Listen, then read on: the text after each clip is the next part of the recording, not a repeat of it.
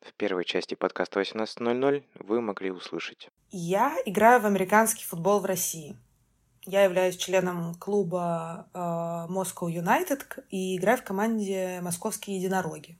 Поэтому, когда, да, я пришла на первый матч по американскому футболу, но мне было интересно. Все-таки если огромное количество людей в мире им занимаются, значит, в этом есть какой-то смысл, надо попробовать разобраться. И в какой-то момент пришло понимание, что, блин, ну вроде бы у меня хорошо получается. А в тот момент в России женских команд еще не было, стали только-только буквально появляться, где-то в Санкт-Петербурге, появилась одна в Москве.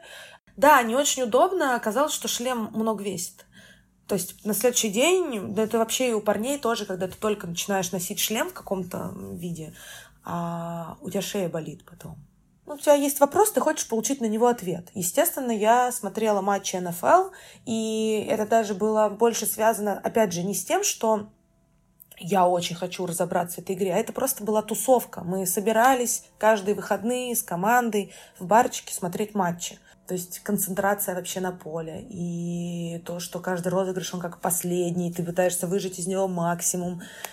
И вообще, я на самом деле такой, ну, достаточно добрый человек, но, блин, если у меня есть возможность легально кого-то бить, почему бы это не делать с той силой, с которой я вообще в целом могу это делать?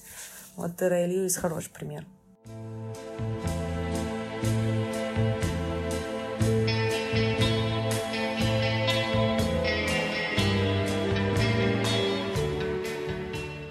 Как часто ты стала ездить с переходом тебя ну, в американский футбол? То есть помимо Америки, которую ты сейчас упомянула, и которую я хотел поподробнее спросить, то есть в, э, куда? В Израиль, я так понимаю, ездила в, со сборной, да? Еще какие-то, то есть как ты повлияла бытность спортсмена, американским футболистом э, на твое, как сказать, путешествие, путешествие, перемещение по территории нашей земли? Ага, у меня в детстве не было возможности у моей семьи отправлять меня вообще куда-либо путешествовать. И у моего младшего брата тоже не было такой особой возможности. В 17 лет впервые я побывала за границей. Я была в Тунисе, первый раз уехала на море. Все мои остальные перемещения, вот сейчас мне уже 26 лет, они связаны исключительно с флаг-футболом или с американским футболом. То есть вторая моя поездка за границу, это была со сборной России, мы ездили играть в Великобританию. Либо я ездила в Бельгию а, в качестве тренера мужской сборной на матч сборной России и сборной Бельгии.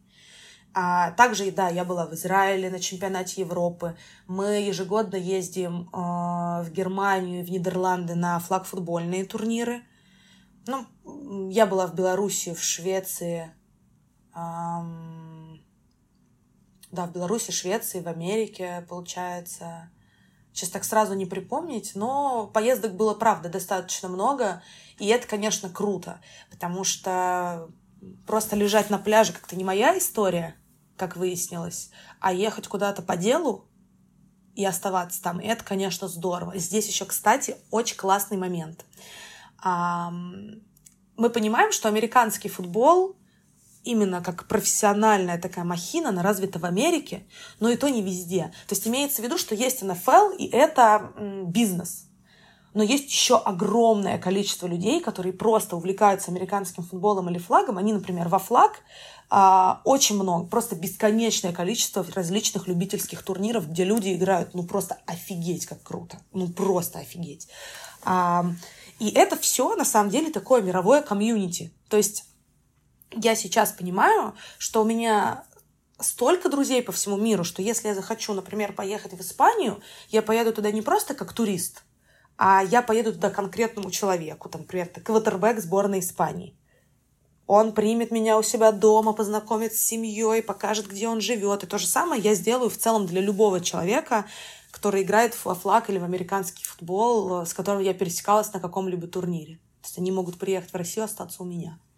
То есть, да, это такое глобальное сообщество. И это, конечно, очень круто. Ну да, потому что в Америке э, все-таки, мне кажется, просто НБА и американский футбол, они с друг другом борются довольно долго. Сейчас НБА, мне кажется, занимает первую позицию в какой-то степени, потому что в НБА идет большая централизация на звезд, на игроков, чем в американском футболе, потому что в американском футболе все-таки, все-таки больше игроков, сложнее концентрироваться на каких-то позициях, чем в НБА.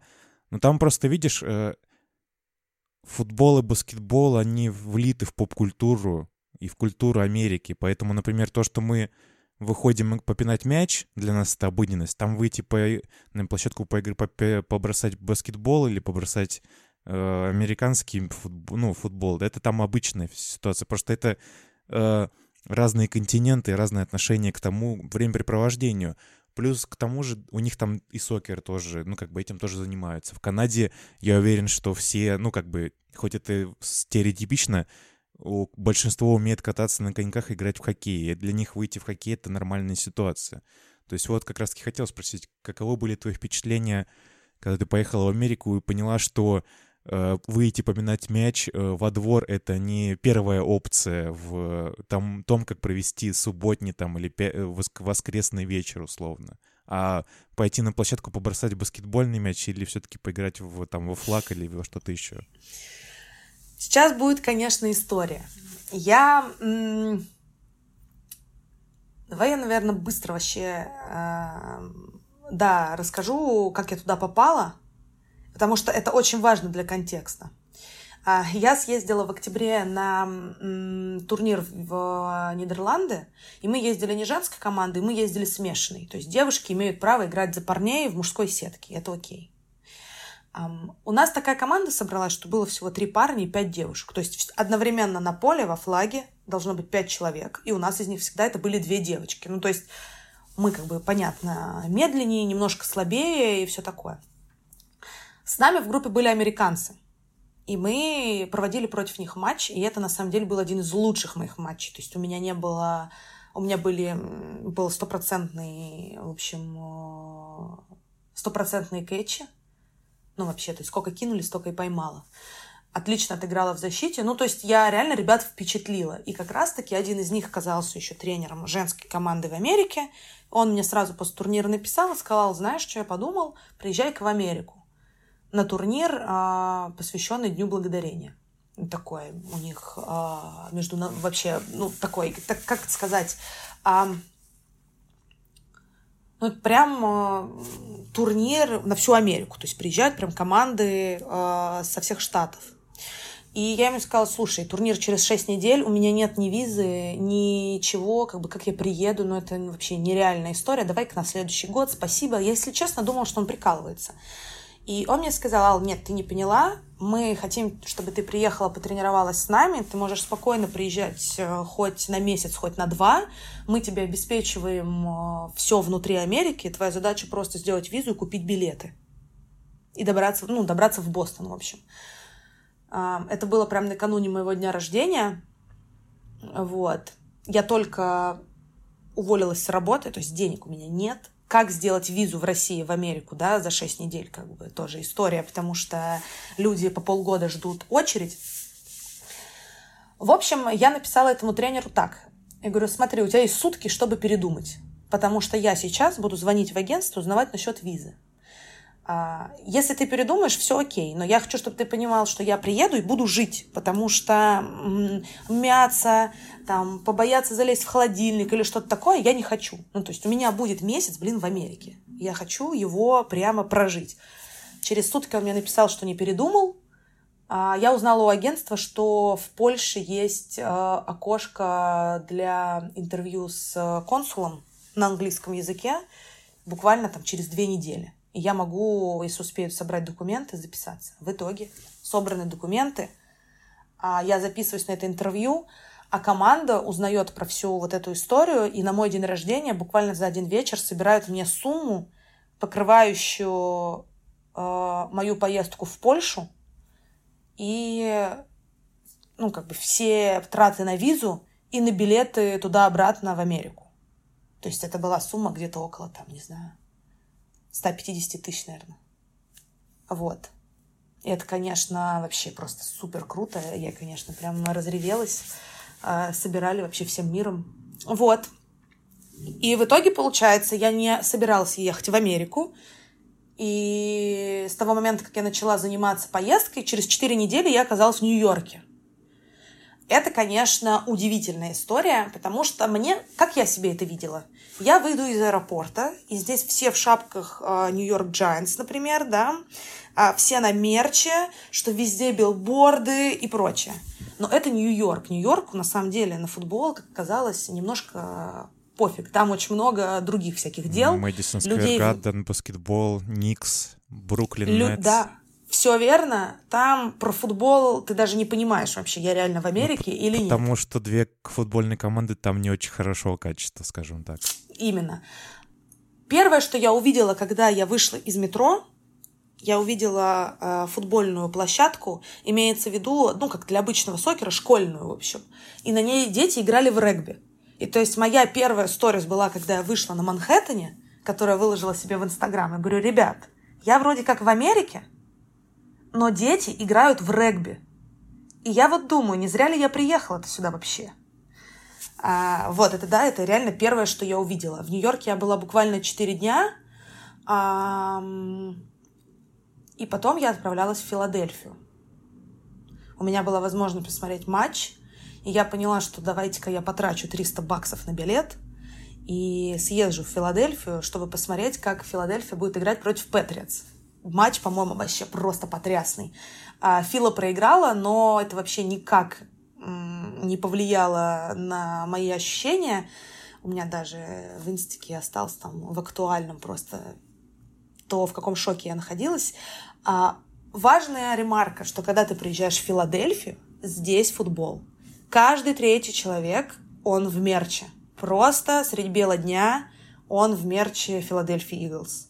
И это, конечно, офигеть круто. Есть прекрасный фильм э, «Мой парень псих», который вообще об этом очень сильно рассказывает, про то, как э, персонаж Брэдли Купера, который они там просто с ума сходят по нему, они сделают ставки, там они ссорятся в семье, то есть все про Филадельфию. В общем, да, потому что мне всегда, если честно, казалось, что Филадельфия больше бейсбольный слэш-баскетбольный город, потому что Филадельфия, ну, Филлис и э, 76ers типа, мне казались более массивными вещами за счет э, легенд, в первую очередь, потому что все-таки у...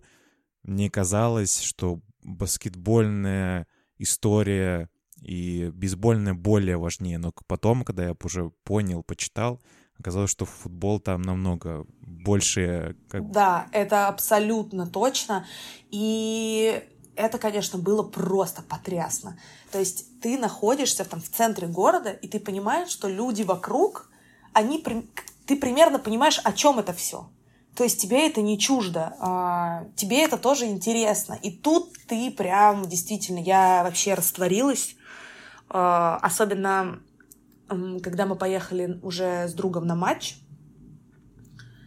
Тайлгейт был, мы приехали пораньше специально, чтобы походить по парковкам, посмотреть, как действительно тейлгейт проходит, что люди правда жарят барбекю, пьют пиво, поют песни. Ну, то есть это вообще, это невероятно. Это впечатляет следующее. Ты прилетаешь на другой конец мира вообще. Ну, то есть просто друг, вообще другая сторона планеты.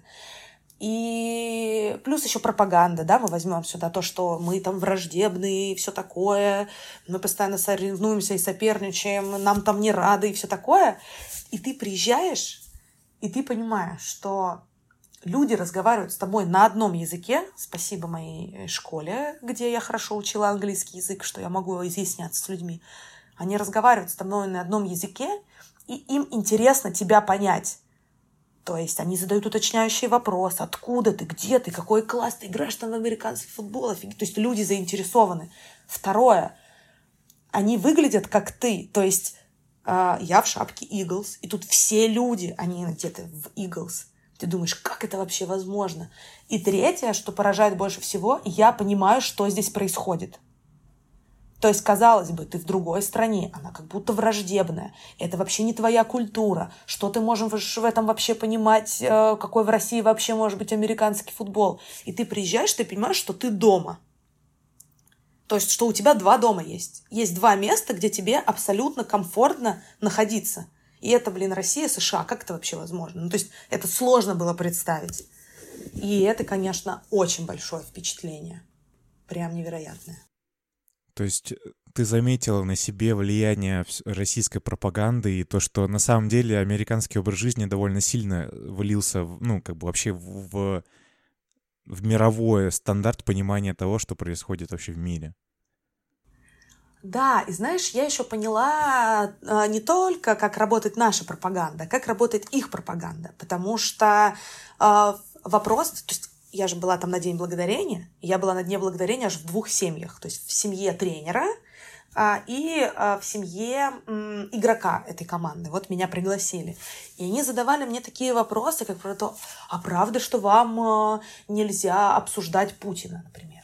А правда, что вот э, тебе вообще нельзя ничего выкладывать в Инстаграм там, и тебя могут взять, прийти, повязать и увести. Э, а то есть задают такие вопросы, а как вы играете в американский футбол? Вы там где-то прячетесь или что? Ну, то есть э, ты понимаешь, что, боже, вообще во что превратился мир? И мне очень понравилось, что помимо того, что я поехала туда играть, мне удалось провести какое-то огромное количество бесед с людьми, объясняя, что не, нету такого, что кто-то не любит американцев. Ну, то есть, что на самом деле это не позиция людей, это позиция тех, кто вливает определенную информацию людям в уши. Вот. И это было так здорово. Знаешь, дело даже не в том, что Америка просочилась там по всей планете со своими какими-то ценностями и понятиями, а в том, что в целом русские люди и американцы, они очень похожи ментально. То есть, объясню, понятие о том, что такое дружба, любовь, ответственность, честность, а, порядочность, а, что такое добро и зло, оно абсолютно одинаково между ну, вот нашими людьми и их. То есть ты разговариваешь на одном языке. То есть у тебя нет никаких культурных, ну, то есть культурного, культурного шока у меня не произошло. Это, конечно, и благодаря тому, что, например, я и здесь ем бургеры, да, меня сложно удивить. А, вот. Но и благодаря тому, что на самом деле это мы, ну, правда, очень похожи.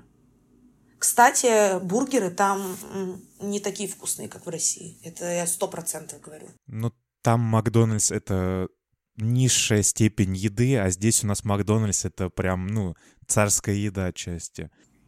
Да, я объясняла, кстати, ребятам про это, что у нас любят Макдональдс, потому что в целом э, у нас здесь немножко его другое позиционирование, но на самом деле у них он правда супер невкусный.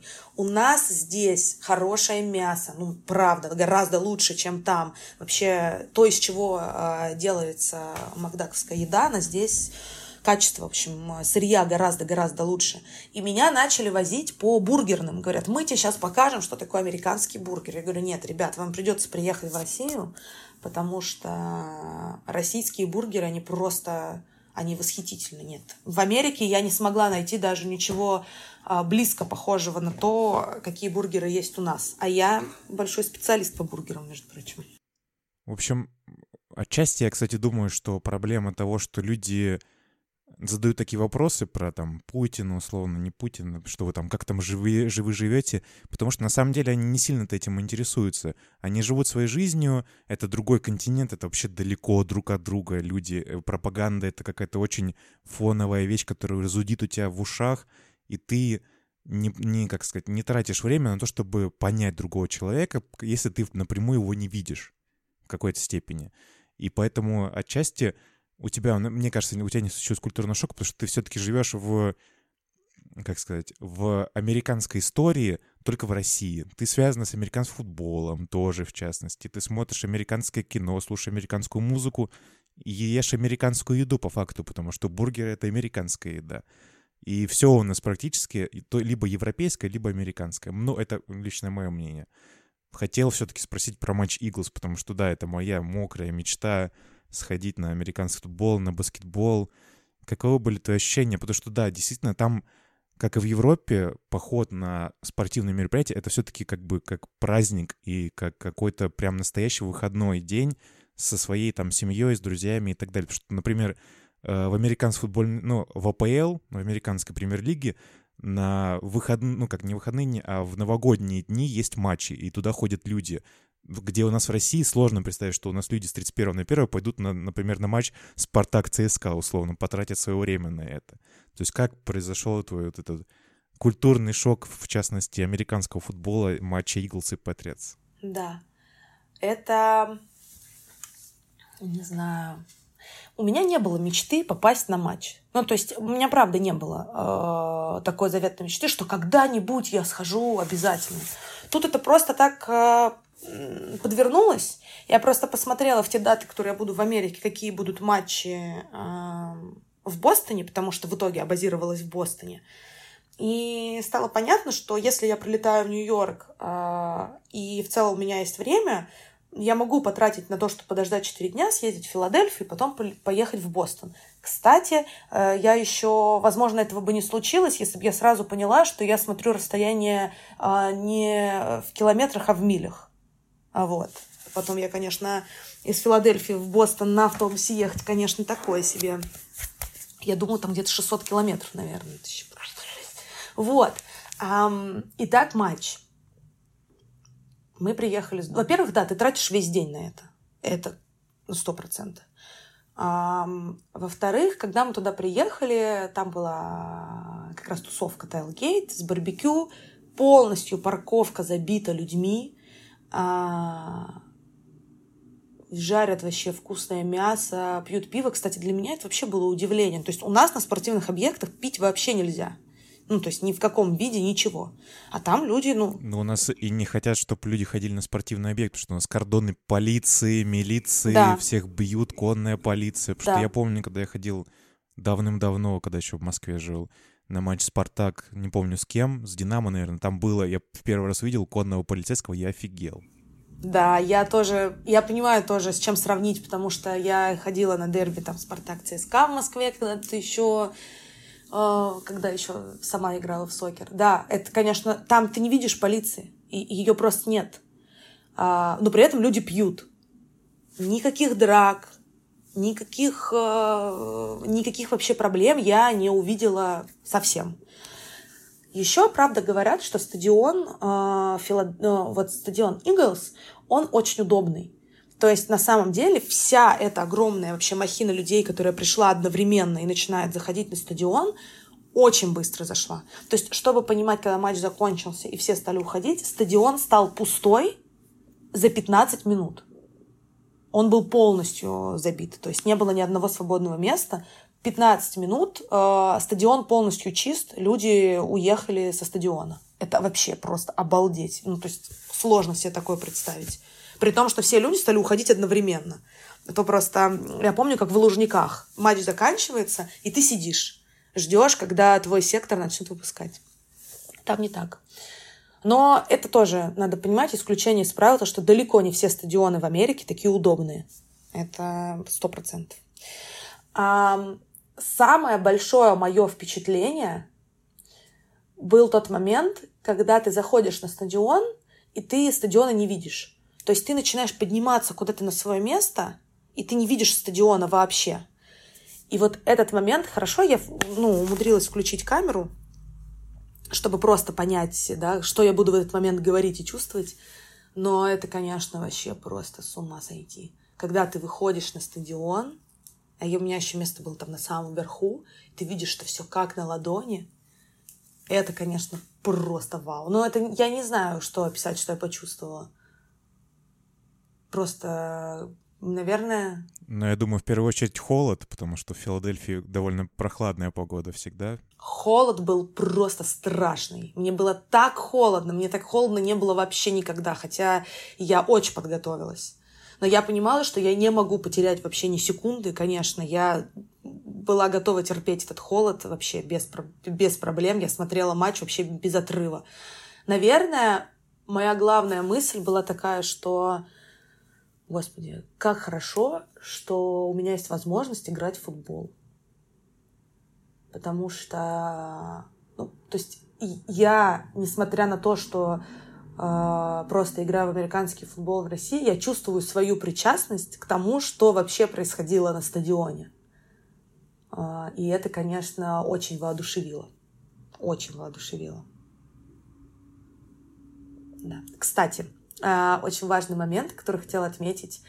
А, это же домашний матч Иглс был. То есть болельщиков Патриотс было, наверное, 10% от всех, кто пришел, может быть, 20%. И все сидели в перемешку. Вот. То, что очень сложно представить у нас, например, чтобы на матче Спартак ЦСКА а, люди сидели в перемешку все. А там-то, пожалуйста, запросто. Мой друг, который живет в Филадельфии уже три года, он болеет за Патриотс. Ну, просто не псих ли? Вот. И он сидел со мной весь в мерче Патриотс. Я была в мерче Иглс. И вообще все нормально, прикольно. Люди общаются. Единственное, могли его подтрунивать там, кинуть в него перчатку. Ну, так чисто. Чисто, ну, чтобы посмеяться. Trash talk, да, trash talk. да, чисто trash talk, не более того. Все понимают, все угорают с этого. То есть ты почувствовала, что ты не зря этим решила заняться, что ты не зря связала свою жизнь с американским футболом? Да, это сто процентов.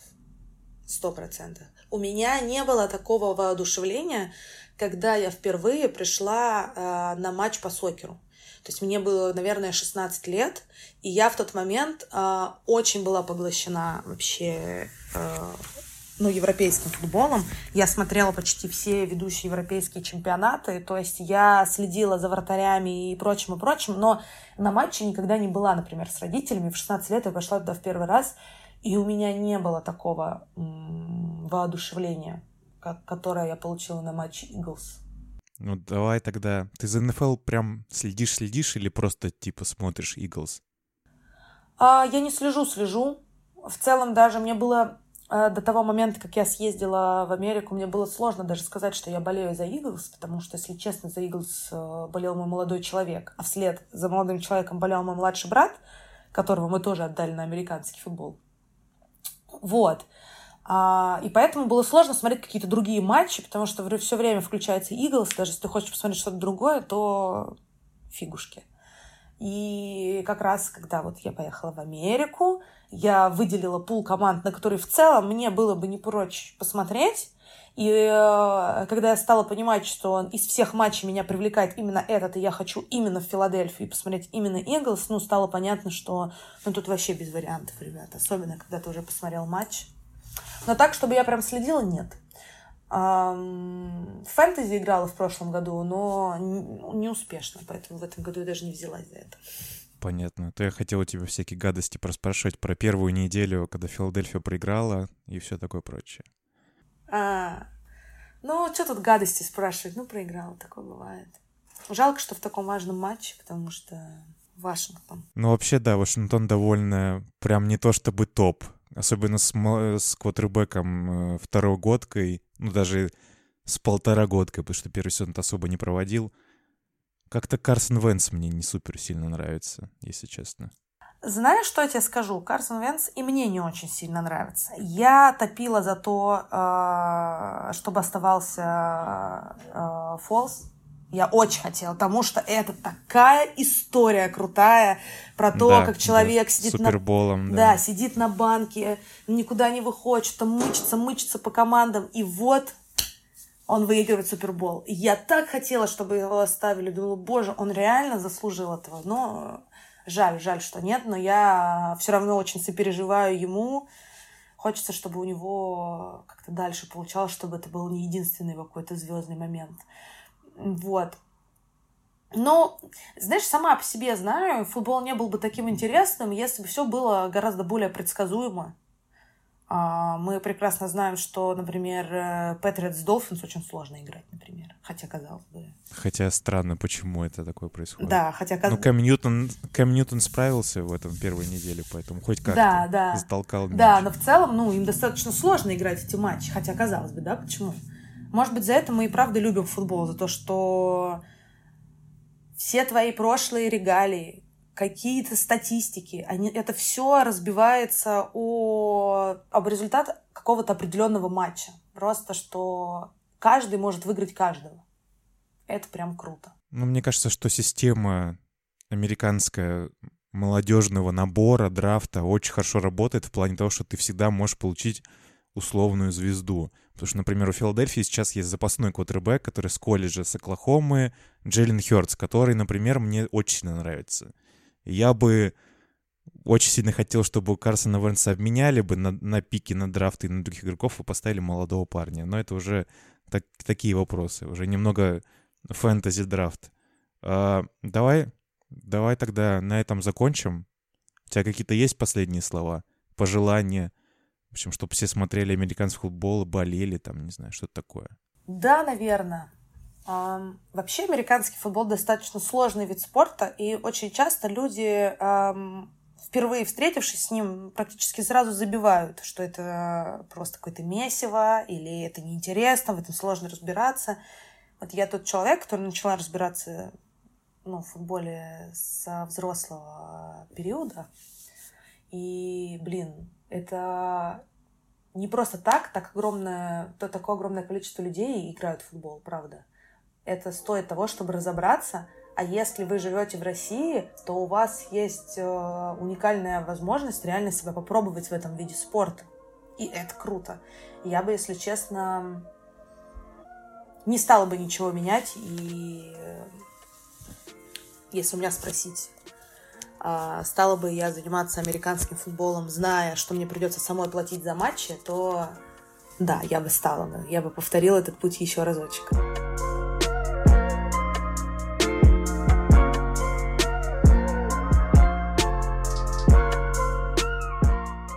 Всем привет, это Кирилл.